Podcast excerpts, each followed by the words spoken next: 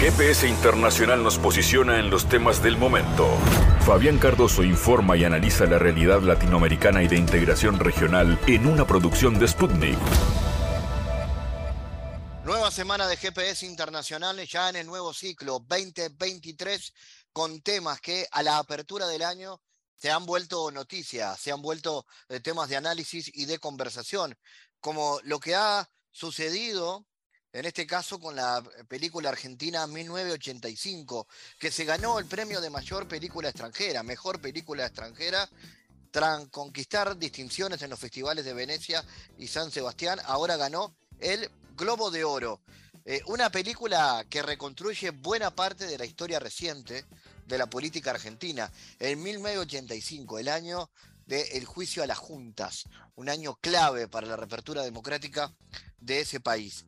Vamos a hablar de lo que significó ese 1985 y lo que significa eh, esa película sobre la historia reciente de Argentina y hablar en este caso de la democracia, eh, cómo se analiza el fenómeno de la reapertura democrática a nivel regional y del proceso global, las grietas que corroen la democracia liberal en Occidente, entre otros temas que hablaremos con Juan Pablo de María.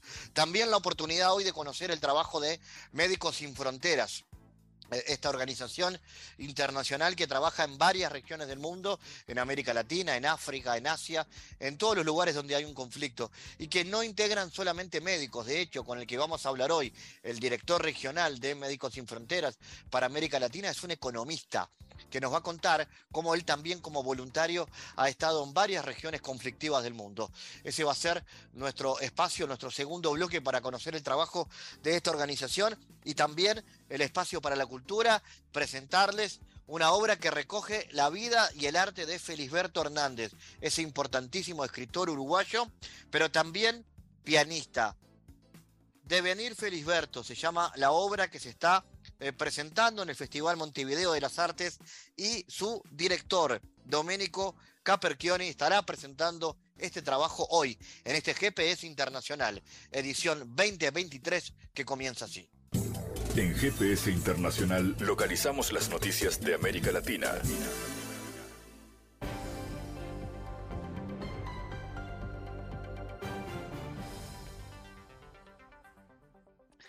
Momento ahora de una nueva semana con noticias.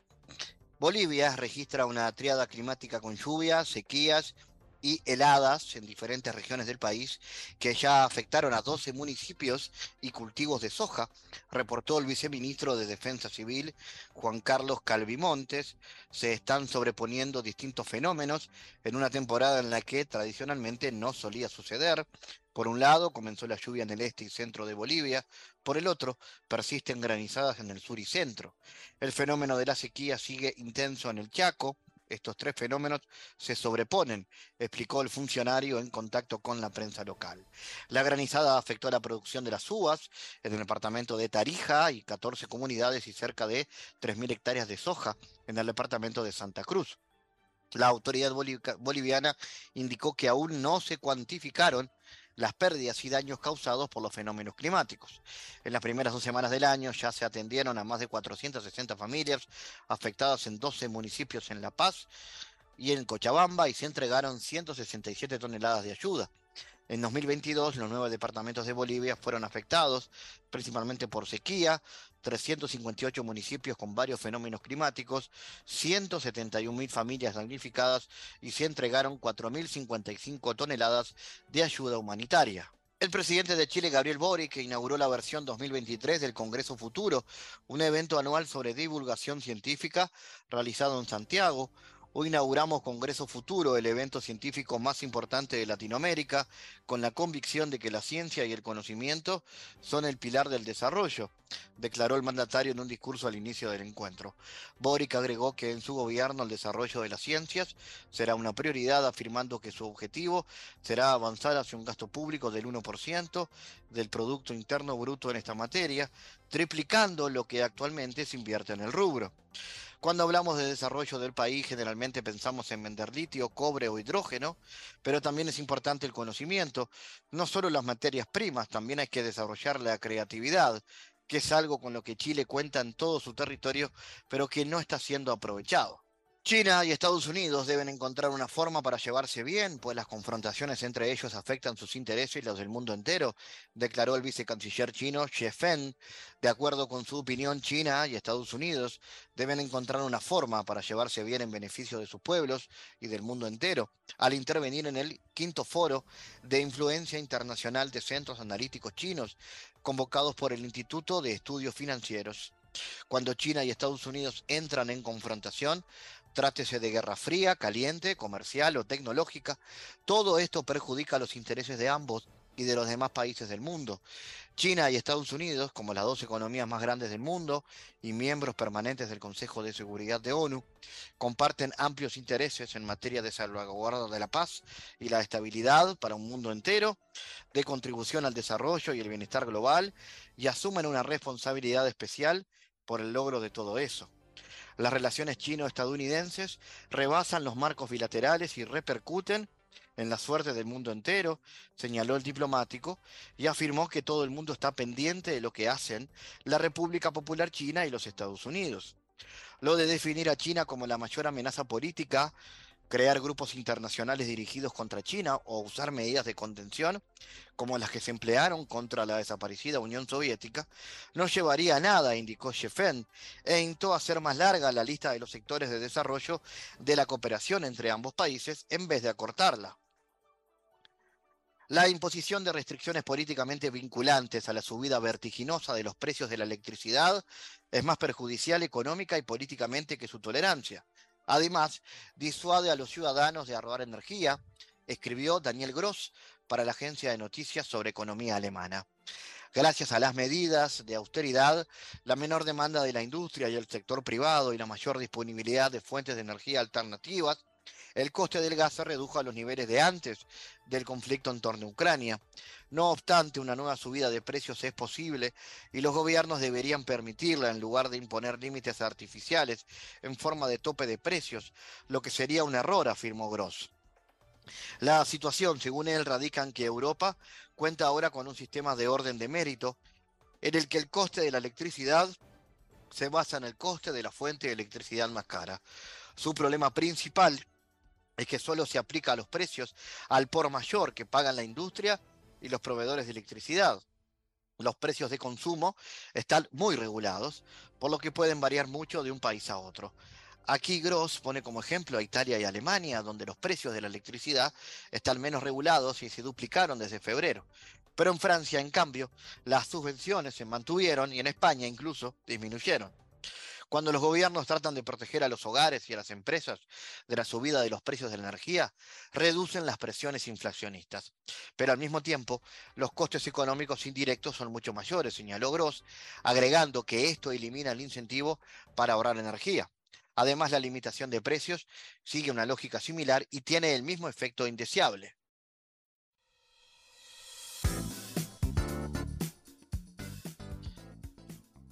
Bueno, la última vez que Sputnik habló con el guionista Mariano Linás, este destacó la unión del pueblo argentino para llevar a la cárcel a los represores de la última dictadura cívico-militar. Este tema, que trata el film Argentina, 1985, que se alzó con el premio de mejor película extranjera, luego de conquistar distinciones en Venecia y en San Sebastián.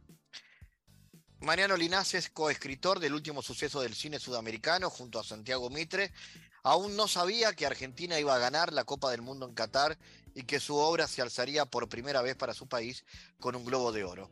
Sin embargo, el también director reconoce que no se esperaba el galardón y le baja el tono a la comparación que en cierta forma también conquistó al protagonista del largometraje, a Ricardo Darín, quien asumió en la gala, para la gente de Argentina, después del Campeonato del Mundo, esta es una gran alegría.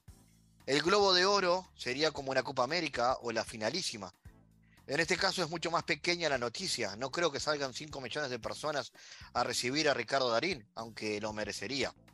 El cine trabaja de otra manera, aunque podríamos ubicar esto en un rubro de alegrías nacionales.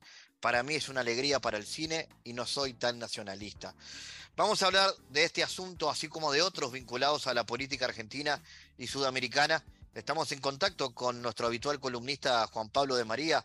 Juan, Hablemos de la importancia de esta película para afianzar la memoria sobre la historia reciente del país ¿Qué enseñanzas nos deja la historia para el presente que vive nuestra región, donde crecen derechas golpistas y violentas, eh, este tipo de reconstrucciones históricas como 1985? Hola Fabián, buenas tardes para vos y para el equipo de GPS y para la audiencia. Bueno, para mí la enseñanza que nos deja 1985 es el valor de la memoria colectiva, la memoria social, política, sobre todo en un país como Argentina que ha atravesado eh, historias muy cruentas eh, de genocidios eh, en base a dictaduras cívico-militares, como fue la última, la que, va de fue de 1976 a 1983, y sobre todo en estos tiempos donde pululan discursos de odio, negacionistas, que intentan justamente negar toda esa parte de la historia que por un lado nos, nos configura como en cuanto a subjetividades a nivel individual y social, también como sujetos políticos que somos, y, por otro lado, por supuesto, también este, para recuperar eh, la memoria para las actuales generaciones, digamos, que no, que no han vivido esa parte de la historia, me incluyo, soy parte de la primera generación eh, post-dictadura cívico-militar, eh, soy la, primera camada de generaciones, digamos, este, ya hijas de la democracia,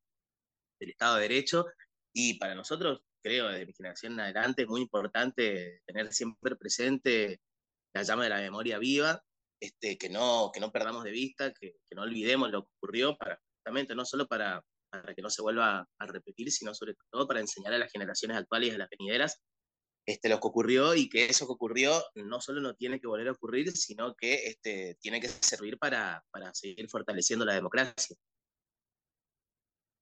¿Qué opinión te merece, Juan, lo sucedido en Brasil, eh, este accionar de grupos cercanos, al, parecer, al expresidente Bolsonaro, eh, que se alzaron contra el gobierno democrático electo?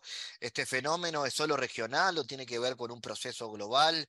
¿Está relacionado con la crisis del sistema internacional contemporáneo?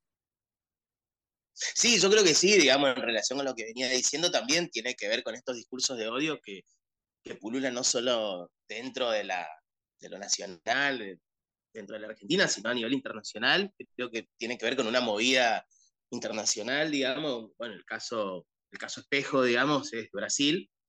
Eh, pero antes, no nos olvidemos de Estados Unidos, ¿no? El asalto al Capitolio del 6 de enero del 2021, eh, que también, digamos, sentó un precedente muy importante en esto que tiene que ver no solo con los discursos de odio, sino con eh, ataques fascistas organizados contra la, la, democracia, contra el Estado de Derecho, eh, entonces yo creo que en ese sentido este, lo, que ocurrió en Brasil tiene que servir de ejemplo este, que puede, puede ocurrir en cualquier otro país, digamos. No nos olvidemos que en Argentina, en el pasado 2022, eh, hubo un intento de magnicidio, femicidio de la vicepresidenta de la Nación Argentina, Cristina Fernández de Kirchner, y lo que ocurrió en Perú tampoco, tampoco está exento, ¿no? Porque creo que también Perú es otro, otro ejemplo espejo, digamos, de lo que luego ocurrió, ocurrió en Brasil, ¿no? Eh, en ese sentido, bueno, estos, cuatro casos, digamos, que ocurren todo dentro de, lo que podemos decir la, la Gran América, eh, que empezó en Estados Unidos y luego se, replicó en, países, digamos, este, de, nuestra región sudamericana, salvando las distancias y las diferencias, por supuesto, creo que tienen que ver con que estos grupos fascistas pretenden eh, disciplinar a, los actores y a los sectores que, que, defendemos o que defienden, digamos, la democracia, el Estado de Derecho, y quieren hacernos retroceder décadas y, volver a instalar el miedo eh, mediante discursos de odio y prácticas de odio como las que vimos hace poquito, hace poco más de, poquito más de una semana en Brasil. Eh, y ante esto creo que tenemos que, ser más democráticos que nunca, es decir, este, no, no podemos responder de la misma manera al fascismo no le podemos responder con más fascismo, sino con más democracia, con más política, fortaleciendo las instituciones democráticas y a los gobiernos este, democráticos y republicanos. ¿Cuáles son esas grietas que corroen la democracia liberal en Occidente? ¿Estamos ante un cambio de época en este sentido? Sí, creo que sí. Sí, justamente estos discursos de odio, estas prácticas de odio en contra de las democracias, de los estados democráticos de derecho, dan cuenta justamente de un cambio de época un cambio de época que viene por derecha, por decirlo de alguna manera, este, con resurgimientos de fascismos eh, modo o modelo siglo XXI, que pretenden llevarse puesta la democracia o ir en contra de ella, atentando este, contra, contra la misma como de lugar. eh, creo que aún así, no sé si tanto lo que pretenden es eliminar la democracia, sino bajarle el precio a la misma, ¿no? Este, bajarle la calidad a la democracia. Creo que más bien este, quieren una democracia de baja calidad y ante eso, bueno, eh, cometen, cometen actos este, fascistas, terroristas, como lo ocurrió primero en Estados Unidos en, enero del 2021, luego en Brasil, eh, dos años después, en, enero de este año.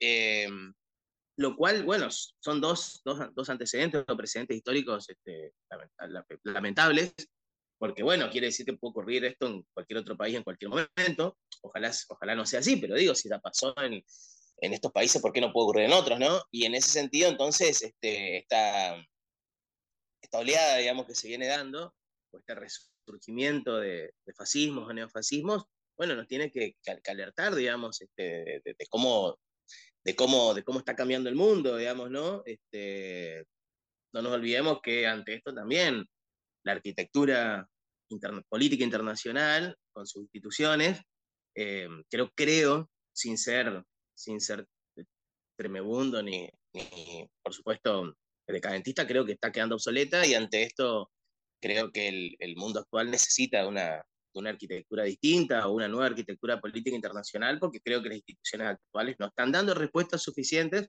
a, justamente a, a este cambio de época que estamos transitando, ¿no? Este, por eso este resurgimiento de, de fascismo, de neofascismo, este, es claramente no, no solo un ataque contra la, la globalización tal cual la conocemos, sino contra este, los, los sistemas democráticos. No, no, no nos olvidemos que este, llevamos ya, digo, este cambio de época, se puede decir que esta época surgió hace unos este, poco menos de tres siglos, este, bueno, creo que de algún modo se está agotando y, requiere, digamos, este, eh, de la creatividad y del coraje de, de, de mandatarios, de, tanto de, a nivel eh, naciones estados y también de, instituciones internacionales que, este, que estén a la altura, digamos, de, estos tiempos que corren, de este cambio de época, porque, bueno, este, tenemos dos acontecimientos que, primero la, la, pandemia del COVID y la guerra, por supuesto, de Rusia versus Ucrania, que eh, justamente vienen a modificar sustancial y profundamente el tablero geopolítico eh, internacional y bueno, ante eso, ante eso creo que la, la salida es es con más democracia, ¿no? Con más fascismo. Juan Pablo de María, gracias por tu análisis sobre la actualidad de la región en GPS. Gracias a vos, Fabián, y a todo el equipo de trabajo de GPS. Analizamos los temas en GPS Internacional.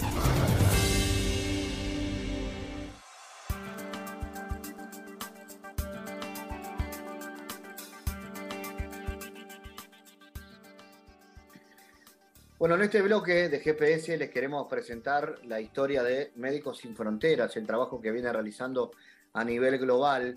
Eh, vamos a recibir a Andrés Weiss, director de la Oficina de Médicos Sin Fronteras para América del Sur de habla hispana. Andrés es argentino, licenciado en Economía y tiene 15 años de experiencia con Médicos Sin Fronteras, muchos de los cuales ha estado trabajando en, en propio territorio, como en Haití, en Libia, en Sudán, en Nepal, en Venezuela, en Etiopía, en Irak, entre otros. Queremos conocer qué está haciendo hoy esta organización, pero lo primero es conocer bien de qué se trata, porque seguramente los oyentes pueden haber escuchado nombrar, pero no tengan claro bien qué, tarea hacen. Andrés, contanos, ¿qué es Médicos Sin Fronteras y qué hace? Hola Fabián, ¿cómo estás? Eh, bueno, gracias por este espacio, gracias por la introducción. Eh, hablando de Médicos Sin Fronteras, te puedo decir que es una organización que tiene 51 años, es una organización médico-humanitaria independiente. Esto significa que trabaja haciendo proyectos de tipo médico eh, de manera independiente, es decir, que define sus propias estrategias y sus propios objetivos en función de su propia carta magna y de sus propios planes, y es independiente de otros organismos. Se financia a través de donaciones de, de privados, es decir, el 97% de los fondos son donaciones de individuos y empresas y no recibe fondos de gobiernos. Conflictos hechos por el hombre por conflictos naturales, donde hay poblaciones vulnerables que no están siendo y no tiene nadie que vaya a cubrirlos. Por ejemplo, eh, las crisis más importantes, las que se pueden hablar hoy en día, son claramente Ucrania, con todos los desplazados del conflicto de la guerra, eh, que es gente que está dejando su lugar de, de, vida y se está moviendo de un lugar a otro y que necesita ayuda ayuda sanitaria ayuda médica. Haití, que está en, una situación de crisis muy grande hoy en día por el tema de, una explosión de la epidemia, una epidemia de cólera nueva, que es algo que es recurrente, pero que este año eh, fue mayor que los años anteriores. Esto en conjunto con situaciones de violencia, por una situación institucional endeble. Eh, lo de Afganistán, supongo que, que habrán visto, eh, porque está un poco en, en, los medios de comunicación, el tema de que Afganistán hoy en día, con el gobierno talibán, llamado talibán, está limitando el acceso de las mujeres a, la vida pública, es decir, que eh, un país tan conservador, religiosamente tan conservador como Afganistán, a las mujeres las tratan mujeres y a los hombres los tratan hombres. Entonces, si se limita la participación de las mujeres en la vida pública, eh, hay todo un sector de la población que no está cubierto. Entonces, eso sí sería, y es, y ahí trabajamos, eh, población objetivo. Entonces, nosotros nos financiamos independientemente, decidimos independientemente cuáles son nuestros objetivos operacionales y somos neutrales frente a las situaciones. Es decir, yo no voy a la guerra de, yo como organización claramente, ¿no? a la guerra de Ucrania, a tomar parte de la guerra de Ucrania o a tomar partido de la guerra de Ucrania. Yo voy a ver cuál es el resultado sobre las personas que habitan en ese lugar del conflicto y voy a brindar apoyo a las personas que son víctimas del conflicto. Lo mismo pasa con los migrantes en el Mediterráneo, Haití, ahora Pakistán también, etc. Entonces, mi, mi objetivo no es el conflicto en sí, sino es el resultado del conflicto y las personas que sufren de este conflicto y tratar de dar apoyo a ellos. Andrés, la pregunta es, hoy, ¿dónde están trabajando y qué tipo de tareas están realizando? Bueno, eh, hoy en día, el año pasado, digamos, eh, se trabajó en 70 países, hubo 465 proyectos y casi 63.000 personas trabajaron para la organización.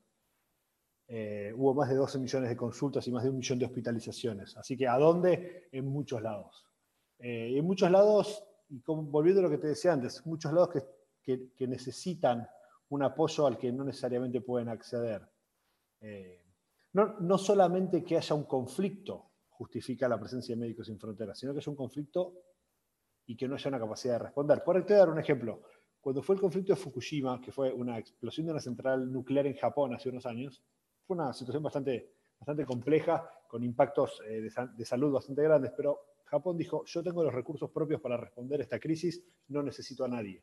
Entonces, claramente, si bien teóricamente entraría dentro de los objetivos de Médicos Sin Fronteras, Médicos Sin Fronteras no participó porque dijeron, la respuesta existe, no hace falta que intervengamos. Entonces, en los países donde intervenimos son los países donde eh, hay, más, hay más déficit a la hora de poder brindar soluciones eh, y acceso a la salud para, para las personas. Eh, los, los, objetivos, las cosas más, más, que más impacto generan hoy en día y que más, y que más recursos eh, implican, además de lo que mencioné, la guerra de, Ucrania, de Haití, está el tema de los, de, los, migrantes. El tema de los migrantes es otro tema extremadamente complejo. creo que lo vemos todos los días, o sea, no solamente el Mediterráneo, también en nuestro continente. El Darién, que es la selva que separa Colombia de Panamá es una zona de paso donde los migrantes, mayoritariamente, pero no exclusivamente, venezolanos y haitianos, tratan de entrar desde eh, Venezuela y las Guyanas por Colombia hacia Centroamérica para seguir subiendo la ruta de migración hacia México y Estados Unidos. Y literalmente cruzan la selva a pie. Y es una selva bastante hostil, digamos, una selva tropical, tupida, donde hay eh, muchas posibilidades de eh, encontrarse con situaciones imprevistas Ahí también tenemos proyectos para, tratar de brindarle apoyo de salud a estas personas que están eh, escapando de, o de situaciones de conflicto político o de situaciones eh, de conflicto económico y buscando una vida mejor. Eh, y lo que tiene como particularidad es que al ser migrantes y estar desplazándose son difíciles de, de abordar porque no es que yo puedo ir y poner una clínica en un lugar, un centro de salud y la gente va. Esta gente se está desplazando, entonces hay que ir como acompañando el, proceso de migración.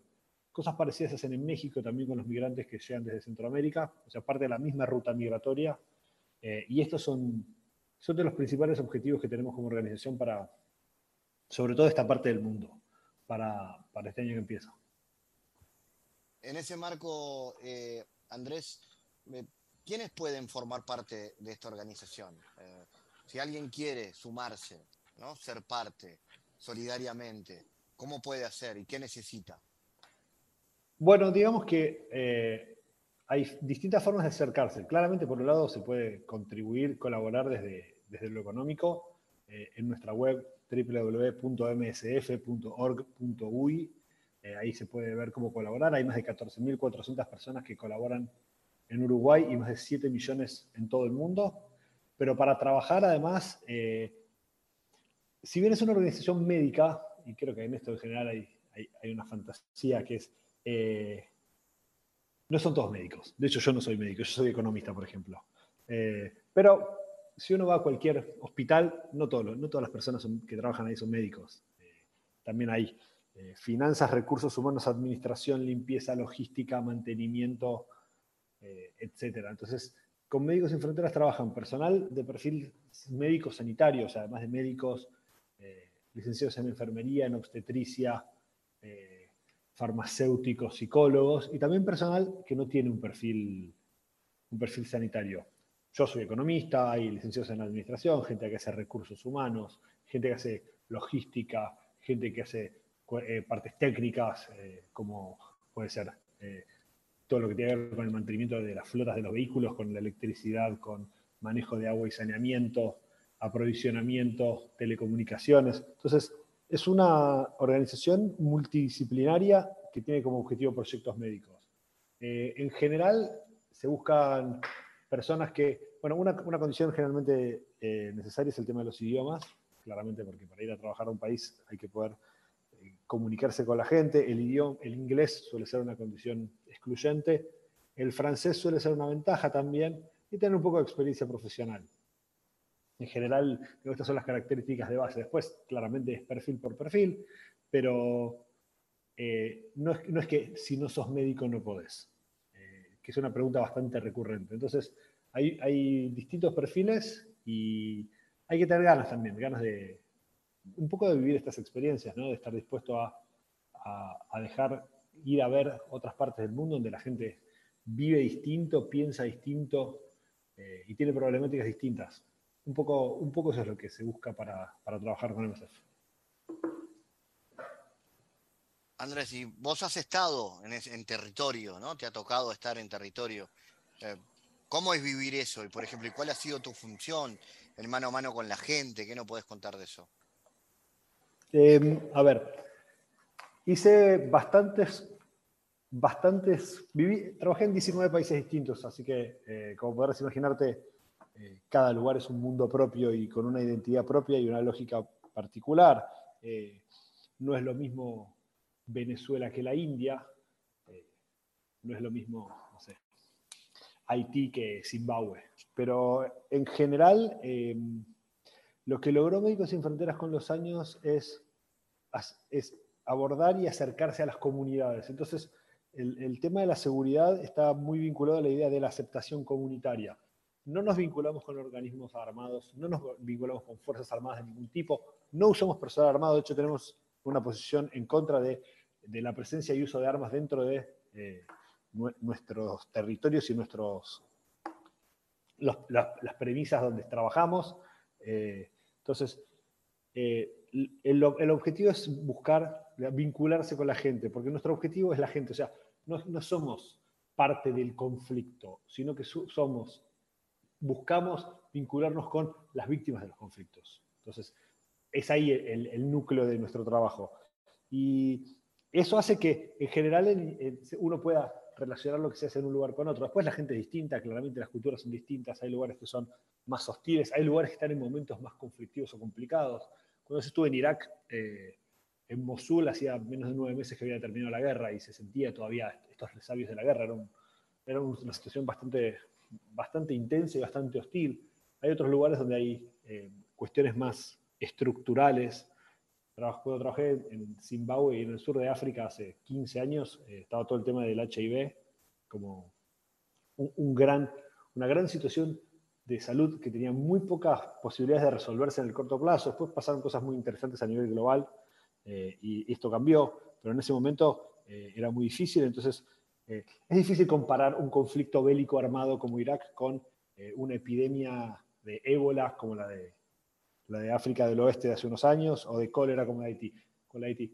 eh, en lo que se parece todo es en esta cosa de acercarse a la gente, ¿no? En, vincularse con las personas y sentir que, que, lo que te cuide lo que te protege es eso. Creo que en ese sentido hay algo muy especial y hay algo muy, muy satisfactorio, que es sentir que la gente te aprecia por lo que haces y que por eso te cuida. Em, el, acercamiento a las poblaciones es, es, una, es una de las características eh, que, distintivas, te diría, de Médicos Sin Fronteras. Andrés, ¿y el lugar que más te impactó?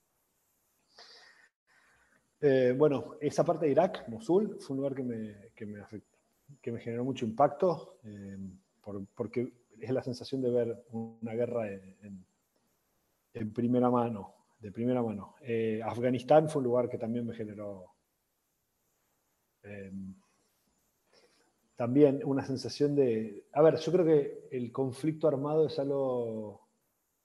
Que, una cosa es que te lo cuenten y que te lo imagines y otra cosa es verlo en, vivo y eso genera mucho impacto. Las armas, la normalización de la violencia es una cosa que sorprende bastante.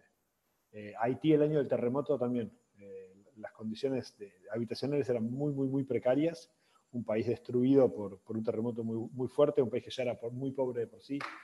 Eh, creo que esas cosas, esas cosas me impresionaron mucho y me marcaron mucho. Viví muchos años en la India. La India es un país, es un país único, es otro planeta, eh, para lo bueno y para lo malo, eh, pero con un, un, nivel de intensidad muy, muy alto, donde todo el tiempo pasan cosas. Hace mucho calor, hay mucha gente, hay mucha polución y todo a la vez. Eh, y esto también eh, te marca.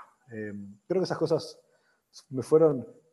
Uno también se va acostumbrando, ¿no? Y en cierta medida también se va volviendo un poco impermeable, porque esto es lo que le, es lo que le permite a uno seguir adelante y seguir siendo eficiente en su trabajo. si yo tengo que ponerme a... Digo, si yo no puedo convivir con el sufrimiento de otros, no los puedo ayudar. O sea, yo tengo que entender que eso pasa y tengo que tratar de buscar una, una forma de acercarme y traer soluciones. ¿sí? Eh, y entonces en algún punto tengo que volver de cierta forma eh, impermeable para seguir siendo funcional. Pero hay cosas que indefectiblemente te afectan y te golpean mucho. O sea, ver niveles de sufrimiento. Eh, la gente, cuando hay grandes catástrofes naturales, recuerdo las inundaciones en Pakistán en 2010, que ahora están, ahora hay inundaciones parecidas, que toda la gente se quedó sin casa, todo quedó bajo el agua es, muy fuerte eso. La verdad son momentos muy choqueantes.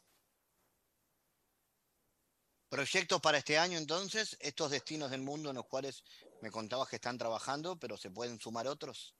Bueno, a ver, claramente eh, nuestra agenda es, es, una carta de intención, digamos, ¿no? lo que creemos en este momento que es prioritario. Hace un año eh, nadie se imaginaba que iba a pasar lo que pasó en Ucrania, entonces probablemente la planificación del año pasado Ucrania no entraba en los planes de nadie y de repente pasa y eso te cambia todo. Eh, en principio, el tema de los migrantes es central en nuestra estrategia. Eh, es central porque es gente que es claramente muy vulnerable y que está, es gente que de por sí es vulnerable y que está en una situación de vulnerabilidad, que es la situación de estar migrando. Entonces, eh, claramente son, son población objetivo de, de, nuestros proyectos, tanto aquí como en, como en Europa. Eh, los migrantes que van hacia Europa, como en parte de Asia, donde hay migraciones también hacia Europa. Eso es, eso es sin dudas eh, uno de los objetivos y es uno de, los, de las grandes crisis humanitarias que vive el mundo hoy en día. El tema de Ucrania, obviamente, también. Eh, Ucrania, además, tiene una parte, un componente que es la guerra de Ucrania, o sea, que es la gente que está siendo víctima del conflicto, y tiene otro componente que es los desplazados de Ucrania, que, es, que son el otro día leí una estadística, hablaban de 8 millones de personas. Son 8 millones de personas que se fueron de Ucrania y que están buscando a dónde ir. Eh, y no es que son siempre bien recibidos en todos lados o que los esperan de brazos abiertos. Entonces, claramente, eh, todas estas poblaciones son, gente víctimas de conflictos que entran dentro de nuestros objetivos operacionales sin ningún tipo de duda. Haití sigue siendo y probablemente no deje de ser uno de los países donde trabajamos, porque es un país que tiene temas estructurales muy complejos que se mezclan con eh, cierto nivel de inestabilidad institucional y política. África este año tiene varios países que tienen elecciones y lamentablemente es recurrente que eh, las elecciones vengan acompañadas de cierto tipo de violencia eh, política, violencia institucional, violencia social, enfrentamientos entre distintas facciones y sectores, es algo que también monitoreamos y seguimos de cerca. Andrés Weiss de Médicos Sin Fronteras. En este caso, Andrés es el director de la Oficina de Médicos Sin Fronteras para Américas del Sur de habla hispana. Gracias por contarnos del trabajo y también de tus historias eh, individuales dentro de estas historias colectivas de esta organización. Gracias, Andrés. Bueno, muchas gracias por el espacio y les digo que si les interesa se acerquen a nuestras redes sociales. Tenemos Facebook, Instagram, YouTube, LinkedIn y nuestra página web www.msf.org.uy. Muchas gracias por el espacio. En GPS Internacional navegamos por la sociedad y la cultura.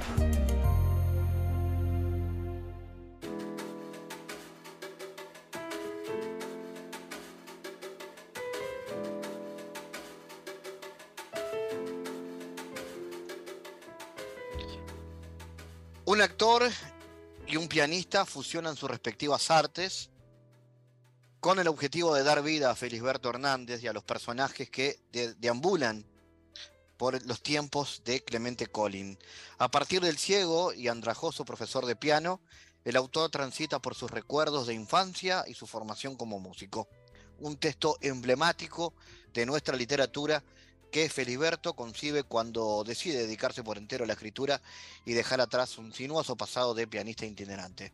La dramaturgia está escrita por Domenico Caperchione y por Agustín Irrutia, la música compuesta por Santiago Caetano y Agustín Texeira, y en escena participan Santiago Caetano y Agustín Urrutia. La obra de teatro fue seleccionada para participar en el Festival Montevideo de las Artes, motivo por el cual estamos en contacto con su director, Domenico Caperchioni. Domenico, bueno, contanos, ¿qué nos puedes eh, contar sobre el proceso de creación de esta obra y cómo se vincula la actuación con la música? Hola Fabián, ¿qué tal? Eh, bueno, mira, en verdad el proceso este, fue bastante largo. Este, nosotros estrenamos en, diciembre, en, perdón, en octubre, fines de octubre de 2019. Y en verdad ensayamos todo el 19 y un, par de meses también del, del 18. Este, fue un proceso largo porque investigamos mucho. Este, era necesario porque es una transposición, o sea, en verdad está basada la obra en una novela de Feliberto y que claro, no es teatral en el lenguaje, ¿verdad? Había que pasarlo al lenguaje teatral y eso nos llevó mucho tiempo porque la idea era hacerlo de la mejor manera, la más orgánica posible y que en la que el actor y, el músico se lucieran en escena y pudieran conjugar sus artes, que esa es la otra pregunta, ¿no? ¿Cómo se llega, por ejemplo, cómo, cómo se conjuga esa actuación con la música? En verdad, ya desde el vamos, o sea, ya del texto de Feliberto, la música está muy presente, porque recordemos que Feliberto era pianista, entonces en su obra, en verdad, su obra está permeada por la música, este, y bueno, nosotros aprovechamos eso también porque la música en un espectáculo eh, en general este, es favorable, no puede llegar a ser muy favorable para el espectáculo, y en este caso sin duda, porque bueno, hemos contado... Eh, eh, con Agustín Teixeira en, la primera etapa y ahora estamos este, con Santiago Caetano Grau, que en verdad los dos compusieron música para la obra, tuvimos ese privilegio, los dos, y este, ahora eh, actualmente está en el festival, está tocando Santiago Caetano. Ya había estado con nosotros también tocando en el Victoria. Este, y bueno, ambos muy talentosos, este, qué decir, ¿no? Jóvenes, los tres, en verdad, el actor también, son de la misma generación, están en sus treintas, eh, de, corta edad los tres, pero eh, con mucho talento y ya con eh, trayectorias interesantes, ¿verdad? ¿Cómo se vincula el Felisberto autor, escritor, y el Felisberto pianista en escena? Exactamente, es, una muy buena pregunta, porque en verdad cuando yo me propuse hacer esta obra, enseguida pensé, bueno, necesitamos un pianista en escena y que seguramente no iba a ser el actor, porque yo quería un actor excepcional, pero es difícil encontrar un actor, ¿no? Este, eh, excelente, excelso, que sepa tocar también excelentemente el piano. Entonces ahí dije, bueno, acá hay que desdoblar.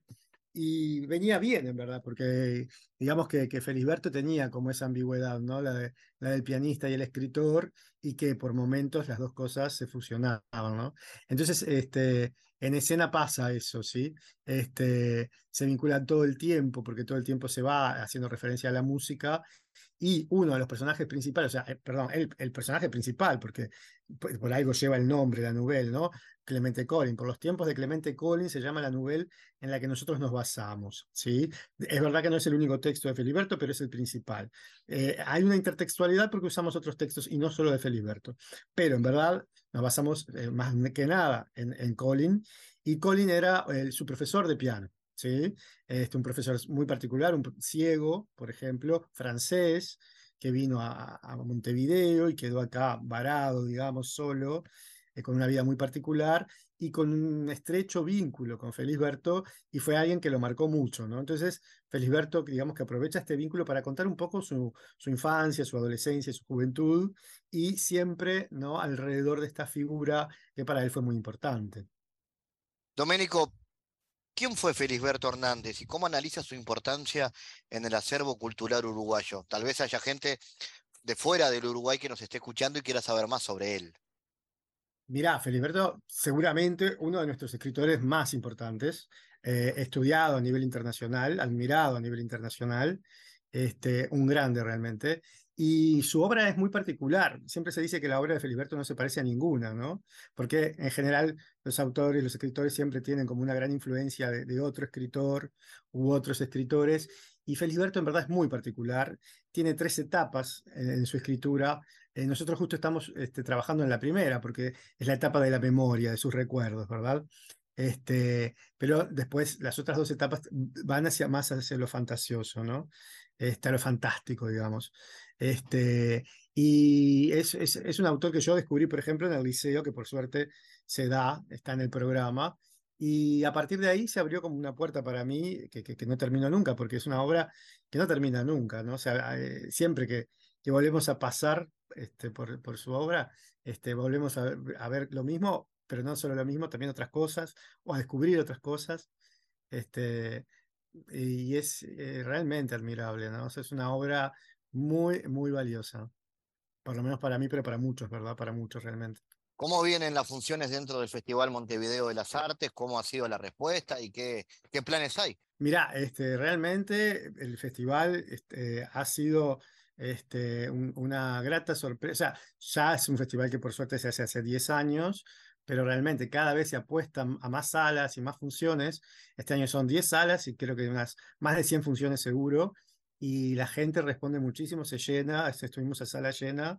Este, ayer nomás, por ejemplo, nos tocó la Lazaroff, estaba repleta, eh, un aplauso de pie, doble aplauso porque tuvieron que volver a entrar, o sea, ovacionaron, porque realmente eh, en, en escena hacen un trabajo formidable, cualquiera de los dos, ¿no? O sea, el actor se luce en todo su espectro, porque lo bueno de esta obra es que si bien tiene cosas muy graciosas, porque es muy cómica, también tiene otras cosas, otras emociones, trabaja con otras emociones, entonces hace un gran abanico para que el actor se luzca y eh, eh, era necesario un actor muy versátil porque es un solo actor que hace muchísimos personajes, más de 10 seguramente. ¿sí? Y se desdobla, se desdobla todo el tiempo, ¿no? Pasa de uno a otro este, intempestivamente. Entonces no es para cualquiera, evidentemente. Acá se necesitaba un gran actor que por suerte eh, está allí en el escenario y la gente lo entiende, lo percibe y obviamente lo aplaude.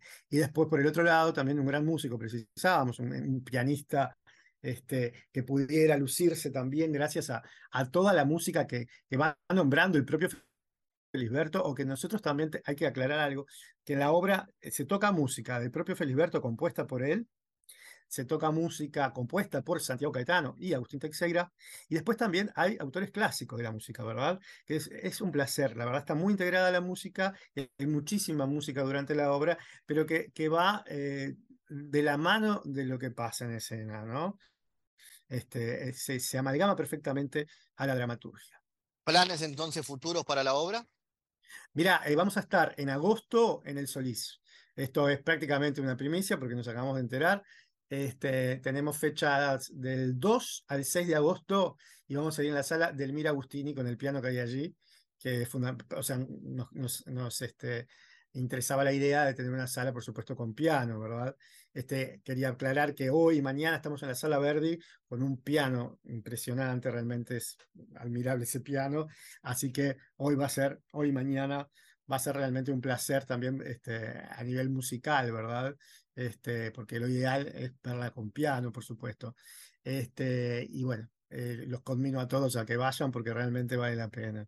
Domenico Capercioni, gracias por estar en GPS. No, por favor, gracias a ti, Fabián. Un gusto. Saludos.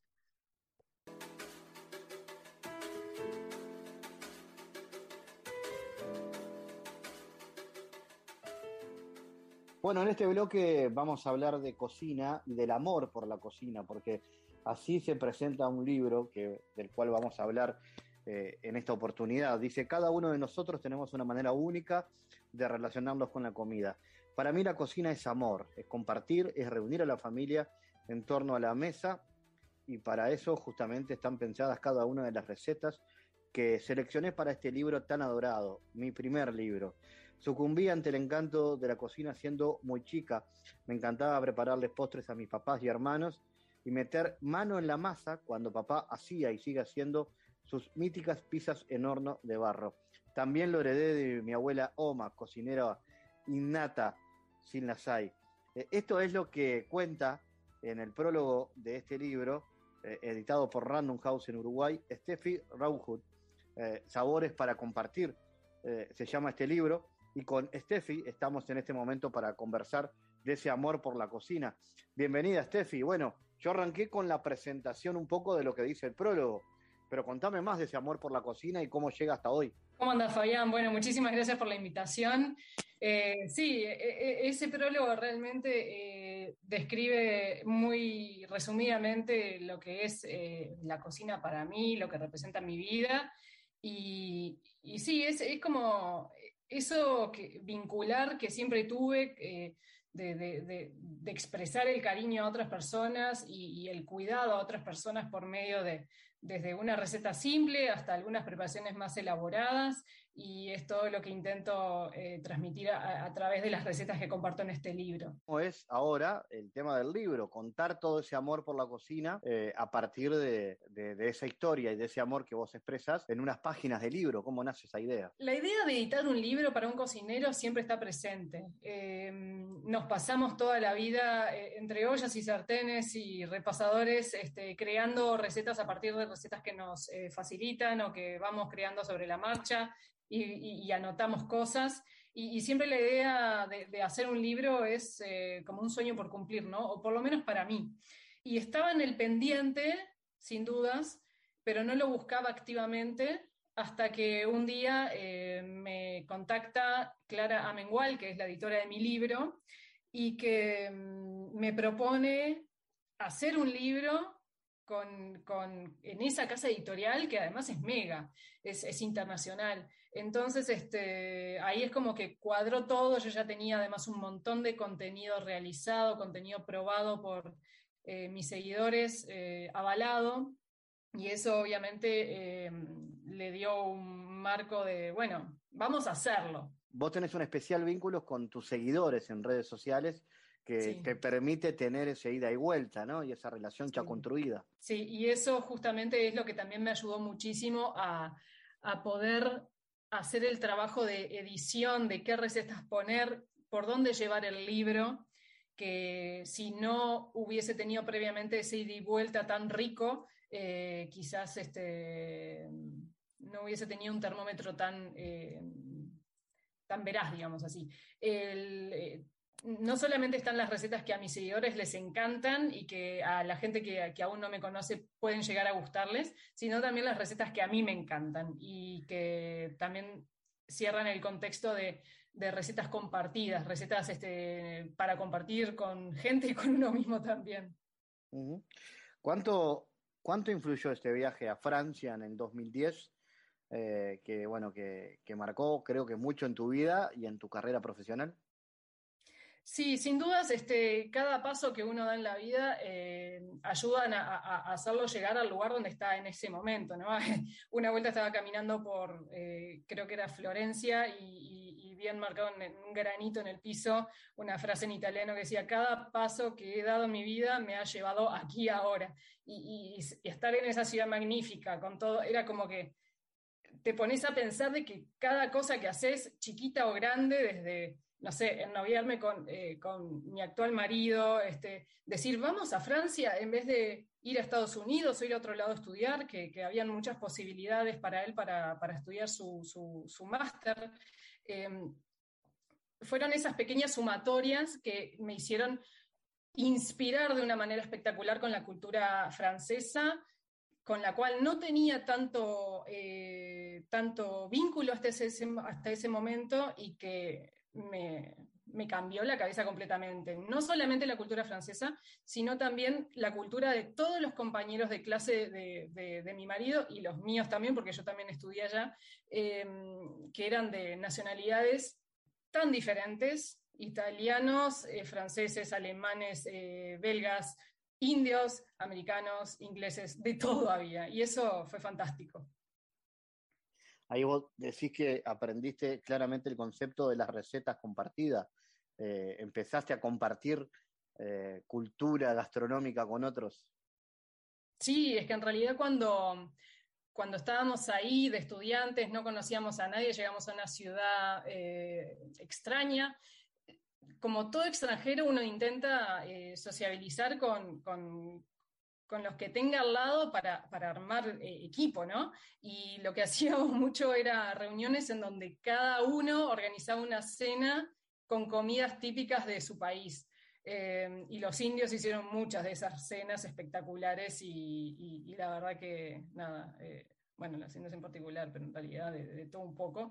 Y, y, salió eso de recetas compartidas, de, de, que me pasaron recetas, no sé, del, del chicken tikka masala o recetas del, del, en inglés se llama el cornbread, el pan de maíz americano, y, y recetas de puño y letra, escritas de puño y letra de, de, de, personas que no hubiese conocido de otra manera. ¿Y hoy se puede decir que tenés un estilo ya incorporado? Sí, sin dudas.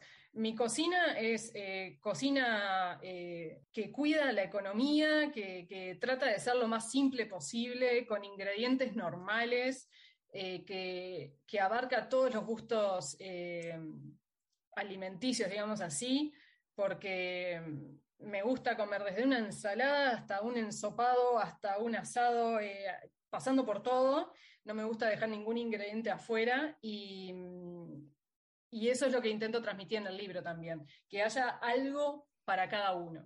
Y además me imagino que eh, un, un, arte en estos tiempos es también cocinar barato, ¿no? Buscarle la vuelta.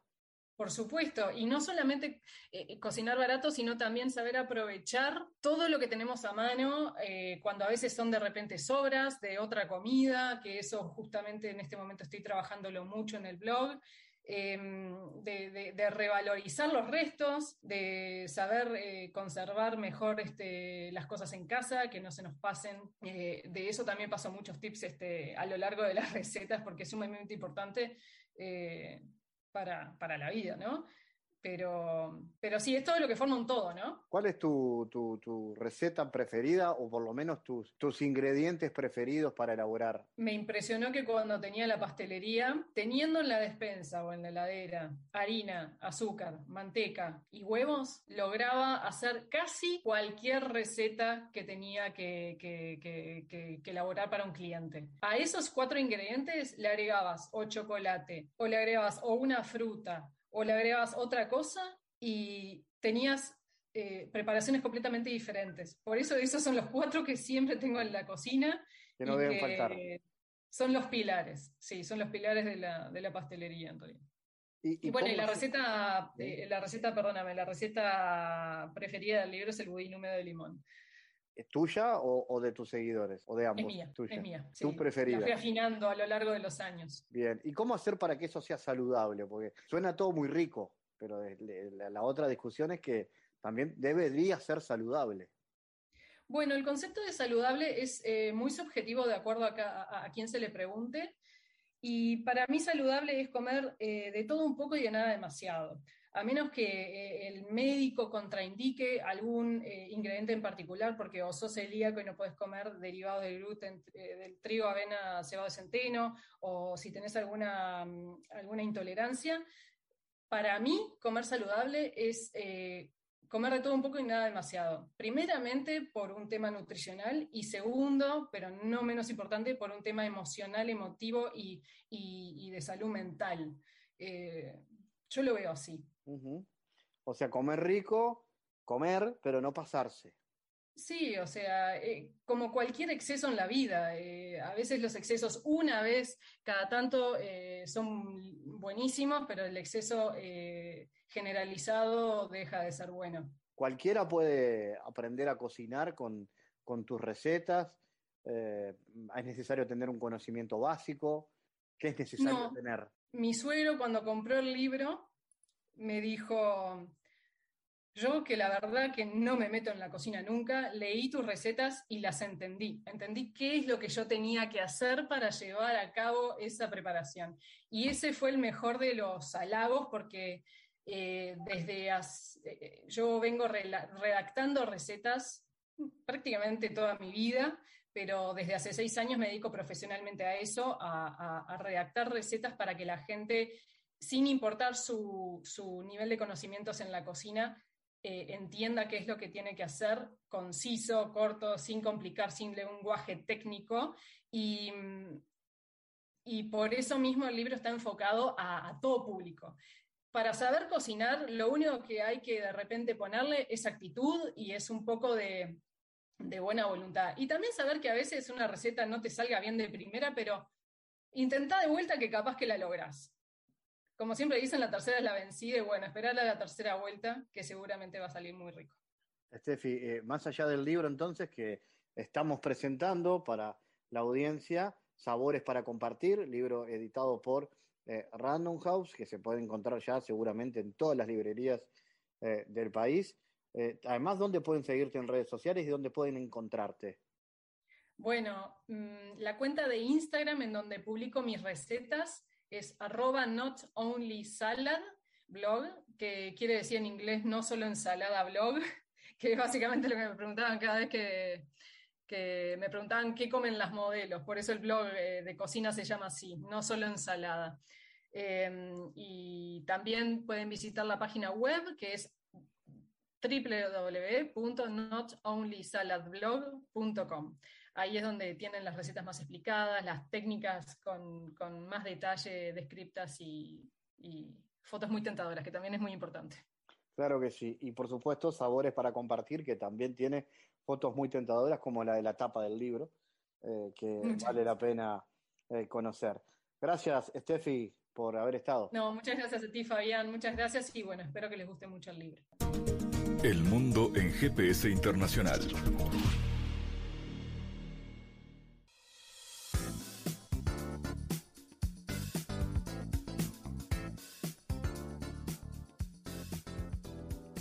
En diálogos geopolíticos analizamos diversos asuntos que atañen a la política mundial, desde el abordaje de los ámbitos multilaterales de articulación política a nivel global hasta las cualidades y los propósitos de las configuraciones regionales, tanto en América Latina así como en otras regiones. Nuestro objetivo es poner foco a una gran diversidad de temas que atañen a la geopolítica en el mundo contemporáneo. Para eso vamos a recibir a Santiago Caetano, aquí en GPS. Bienvenido, Santiago.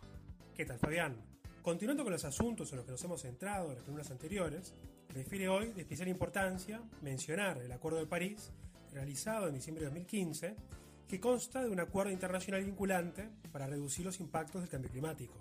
Santiago, ¿de qué tratan los artículos 9, 10 y 11 de este acuerdo? En particular, estos atañen al financiamiento y transmisión de tecnología y se alega que el acuerdo reafirma la obligación de los países desarrollados en apoyar los esfuerzos de los países en desarrollo para la implementación de un futuro limpio y climáticamente resiliente. ¿Cómo se vincula esto con la promoción de las bioeconomías en los organismos internacionales, Santiago? Bueno, a modo de ejemplo, se podría resaltar que la estrategia de bioeconomía de la Unión Europea en 2018 actualizó sus objetivos para el desarrollo de una bioeconomía sustentable en Europa, a los efectos de que las medidas adoptadas vayan en concordancia tanto con los objetivos de desarrollo sostenible de la ONU, así como los objetivos climáticos del Acuerdo de París. Gracias Santiago por tu aporte a GPS Internacional. Gracias Fabián, hasta la próxima. Les recordamos las formas de seguirnos a través de nuestras redes sociales. Somos arroba GPS Inter en Twitter. Estamos también en la red Facebook GPS Internacional y a través de una lista de difusión a través de la red Telegram, donde habitualmente compartimos los contenidos de cada uno de los programas de GPS Internacional, esta producción de Sputnik que se emite en M24 en Uruguay, en las radios públicas de Bolivia, en Radio del Plata en Argentina y a través de nuestra página mundo.sputniknews.com. GPS Internacional es un programa de información y análisis de los temas más importantes del mundo con mirada latinoamericana. Fabián Cardoso en GPS Internacional junto a los protagonistas analizó la realidad. Una producción de Sputnik.